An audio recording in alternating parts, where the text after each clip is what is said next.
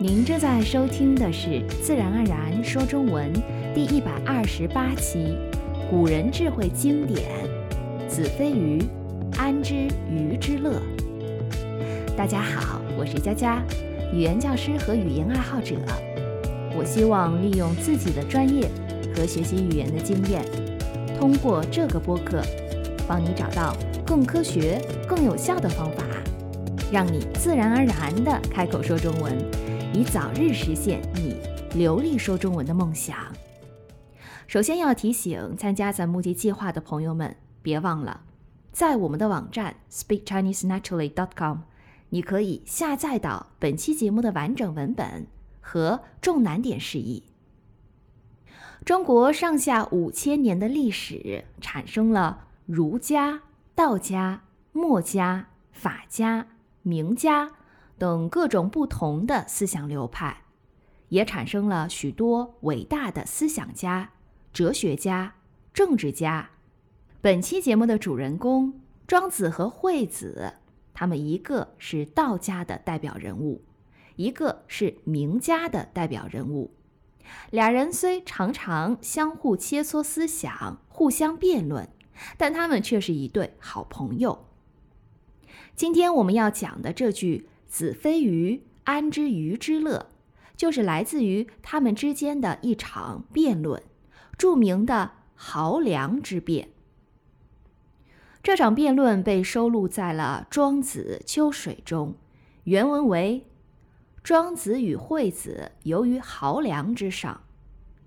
庄子曰：‘条鱼出游从容，是鱼之乐也。’惠子曰。”子非鱼，安知鱼之乐？庄子曰：“子非我，安知我不知鱼之乐？”惠子曰：“我非子，故不知子也。子故非鱼也，子不知鱼之乐，全矣。”庄子曰：“请寻其本。”子曰：“汝安知鱼乐云者？”既已知吾知之而问我，我知之豪上也。翻译成白话文的意思就是：庄子和惠子出游，他们站在濠水上的桥梁上。庄子说：“条鱼游得悠然自得，这是鱼的快乐呀。”惠子说：“你不是鱼，怎么知道鱼的快乐呢？”庄子说：“你不是我，怎么知道我不知道鱼的快乐呢？”惠子说：“我不是你，本来就不知道你；你本来就不是鱼，你不知道鱼的快乐，也是完全可以断定的。”庄子说：“请追溯话题的本源。你说你从什么地方？”知道鱼的快乐，就是你已经知道了。我知道鱼的快乐，而问我，我就是从这好水桥上知道的。你听明白这段对话的意思了吗？惠子认为庄子不是鱼，就问他如何能知晓鱼的快乐。庄子接着惠子的逻辑说，惠子也不是他。又如何知晓他不知道鱼的快乐？惠子说：“没错，他不是庄子，所以不知道庄子。就像庄子不是鱼，所以也不知道鱼的快乐。”到这里，似乎惠子逻辑正确，完美获胜。我要是庄子，我肯定就回答不上来了。可庄子毕竟是庄子。哪能这么轻易就被堵得哑口无言呢？他说：“回归到问题本身，你从什么地方知道鱼的快乐？是建立在惠子知道他知道鱼快乐的前提下而发的问，而答案也很简单，他就是从这好水桥上知道的。这里庄子是另辟蹊径，在‘安’字上做了文章，‘安’。”在文言文中做疑问词时有两个用法，一是怎么的意思，二是哪里什么地方的意思。刚开始，庄子和惠子辩论的是怎么知道这件事。后来，庄子回答惠子从哪里、从什么地方知道这个问题。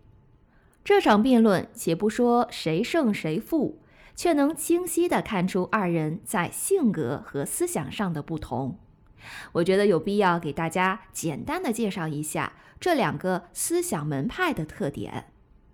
惠子是名家的代表人物，名家诸子百家之一，又称颂者、辩者、茶士等。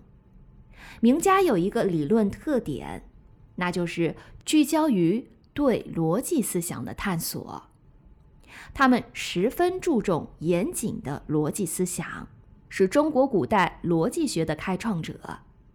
庄子是道家的代表人物，道家诸子百家之一，主张道法自然，即不逆自然而行。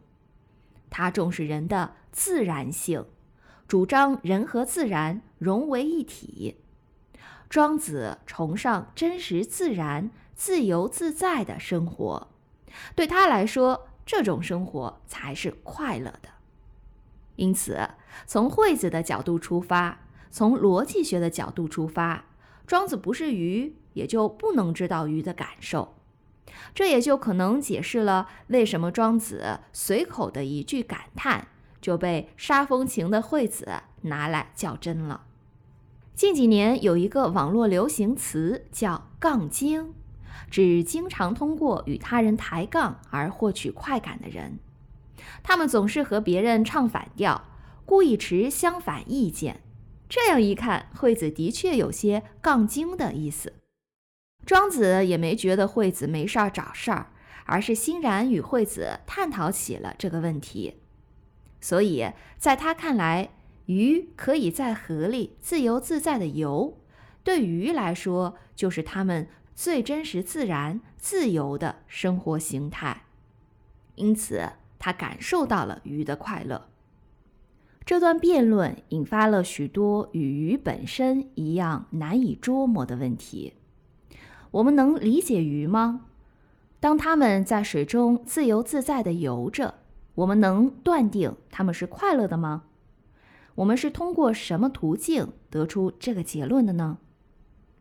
如果我们看到一条鱼被一个钓鱼的人钓上来，在鱼钩上挣扎，然后被丢进桶中呢？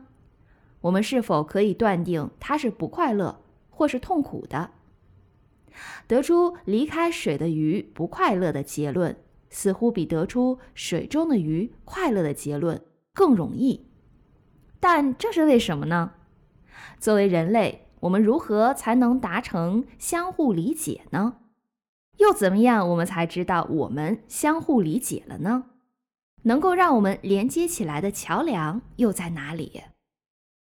我们可能没有百分之百的把握去知晓另一个人或另一个动物的想法和情绪，但我们是不是就真的一点头绪都没有了呢？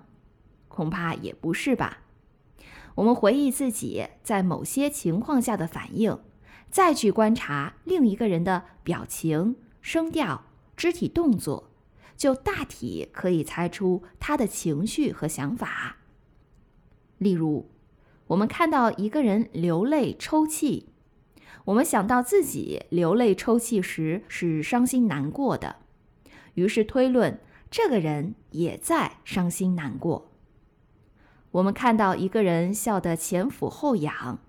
我们想到自己笑得前俯后仰时是开心愉快的，于是我们推论这个人此时也是开心愉快的。如果我们对一个人的了解程度高，不仅能观察表象，还能看出表象下面的东西。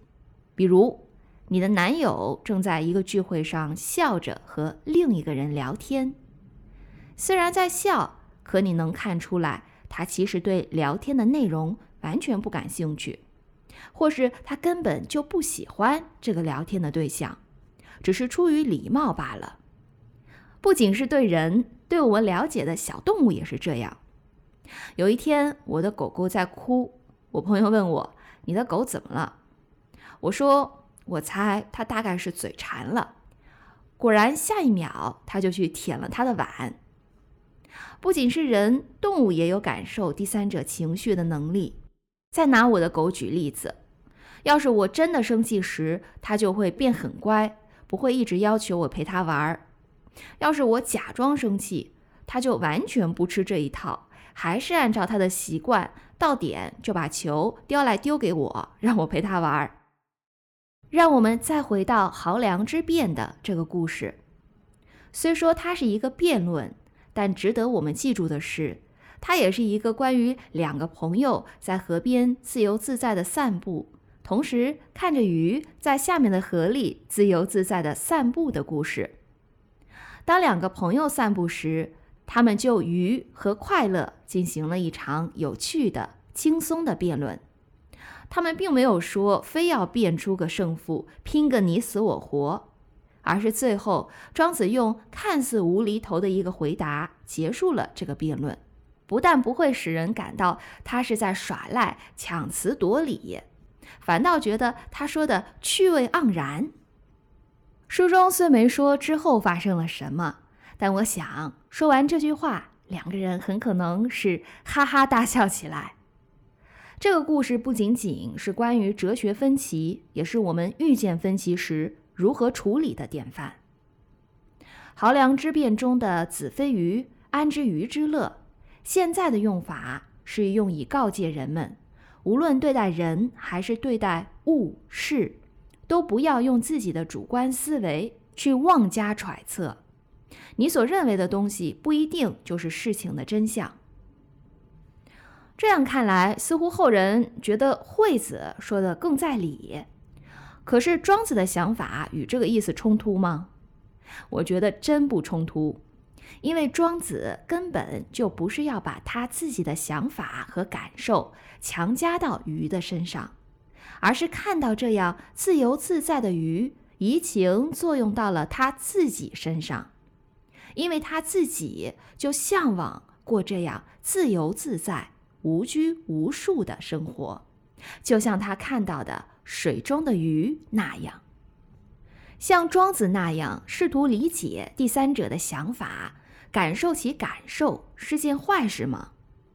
正好相反，这恰好是一个非常好的品质——同理心，也就是从别人的角度去看问题。我前段时间在读一本书，叫《安琪拉的灰烬》，是美国作家弗兰克·麦考特创作的自传体长篇小说，讲的是一个在美国出生的爱尔兰裔的孩子。因生活所迫，随父母移居爱尔兰，在贫民窟成长和奋斗，最后又回到美国的经历。不少人应该都看过这本书吧？其中有一个片段让我印象非常深刻。有一天，弗兰克和他的兄弟们实在饿得不行了，家里也没有一分钱或一点食物。他想到弟弟们喜欢吃香蕉。于是他就鼓足勇气去偷了杂货店老板的香蕉，以给大家充饥。让我没想到的是，杂货店老板其实当时发现了。当第二天弗兰克又来时，他非但没指责他，或是把他交给警察，而是觉得这些孩子们很可怜。不仅如此，他之后经常施舍给他们一些香蕉和面包。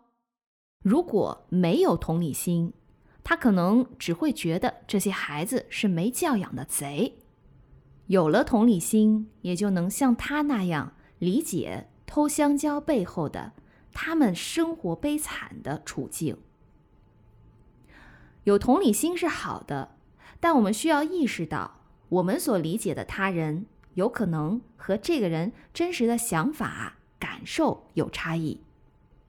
我们不应该自以为是的认为我们所想的就是对的，就是事实，甚至因为想为别人好，就自作聪明的建议别人去做什么事。举个例子，小红认为自己闺蜜新交的男友是个矮穷矬，就劝她赶紧分手。可小红没有想过，她眼中的矮穷矬，也许在她闺蜜眼中却是个高富帅呢。子非鱼，安知鱼之乐？矮穷矬、高富帅，你知道是什么意思吗？咱们在第六十九期节目中说过，还没听过的朋友们可以去收听一下。听众朋友们，最后我想问你们一个问题：什么是快乐？有人说有房有车有钱就快乐，有人说事业有成就快乐，有人说出名就快乐。这个是绝对的吗？穷人一定就没有有钱人快乐？做一份普通工作的人就没有做大事业的人快乐？普通人就没有名人快乐吗？庄子的一生其实是生活在贫困中的，但他并没有认为这妨碍自己快乐了。事实上，也有很多人来找他当官。如果他真的想过有钱出名的日子，那也很容易。只不过他清楚的知道那不是他想要的，他更明白不是他想要的就不能带给他快乐。我在准备这期节目的时候，受到了很多的启发。什么是快乐？对庄子来说，快乐是顺应自然、自由自在。真实的生活，对有些人来说，快乐是有钱，有一份好的工作；对另一些人来说，快乐是出名，走在大街上能被别人认出来。还有人认为，快乐是能体现自我的社会价值，比如医生看到自己的病人痊愈了。作为家庭主妇的妈妈，看到自己的孩子非常享受她精心烹饪的晚餐。每个人都不一样，只要不侵害他人的权益，什么让我们快乐，我们就应该勇敢的去追寻它。如果你就是喜欢钱，喜欢名牌，喜欢住豪宅，他们真的让你快乐，你不偷不抢的，又有什么不可以呢？如果你明明没那么在乎买大房子，可你看周围人人都有房，于是你也随波逐流，贷款了三十年，终于也有了自己的房子。可这并不让你快乐，因为这不是你想要的。庄子对于快乐的理解，我觉得非常有哲理。快乐对于每个人来说标准都不同，我们不需要和别人去做比较。同时，也不用在意别人对我们怎么评价，毕竟只有我们自己才了解自己想要什么，不是吗？另外，我们也要意识到，咱们不应该把自己的生活方式和生活理念强加给别人。每个人都可以有自己的选择，只要是自己愿意的。举个例子，我妈特别喜欢给我提建议。她的出发点都是好的，她提的建议都是她真心认为为我好的东西，我完全能理解。可他这样的习惯却让我很不喜欢和他聊天。我记得当我辞去老师的工作时，他非常不赞成，感觉我疯了，就劝我当老师多稳定呢，当老师多受人尊重啊，等等。可稳定、受人尊重。可能能让他快乐，但并不是当时的我想要的，并不能让我快乐。我当时的想法就是，世界那么大，我想去看看而已。现在想想，我又何尝不是呢？我以前也很自作聪明的给我的好朋友们出过很多主意，所以我现在常常提醒自己，如果别人没有问我的意见，我就不要随便给别人建议。因为我不是他，我不知道什么才是他真正想要的，让他快乐的一个方案。对我来说可能是最好的选择，可对他来说也许是一文不值。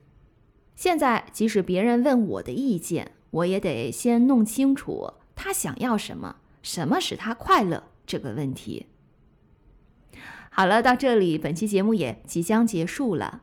今天我们所说的“子非鱼，安知鱼之乐”，还让你受到什么启发吗？欢迎来我们的网站和各大社交平台与大家分享。最后要感谢咱们的募集会员，没有你们就没有这期节目。如果你觉得本期节目对你的中文学习有帮助，你想支持我们以制作更多这样的节目，在此也邀请你来 speakchinesenaturally.com 加入咱们的募集计划。下期节目咱们来说中国人的客套话，对这一话题感兴趣的朋友们千万别错过了。感谢你的收听，我们下期不见不散。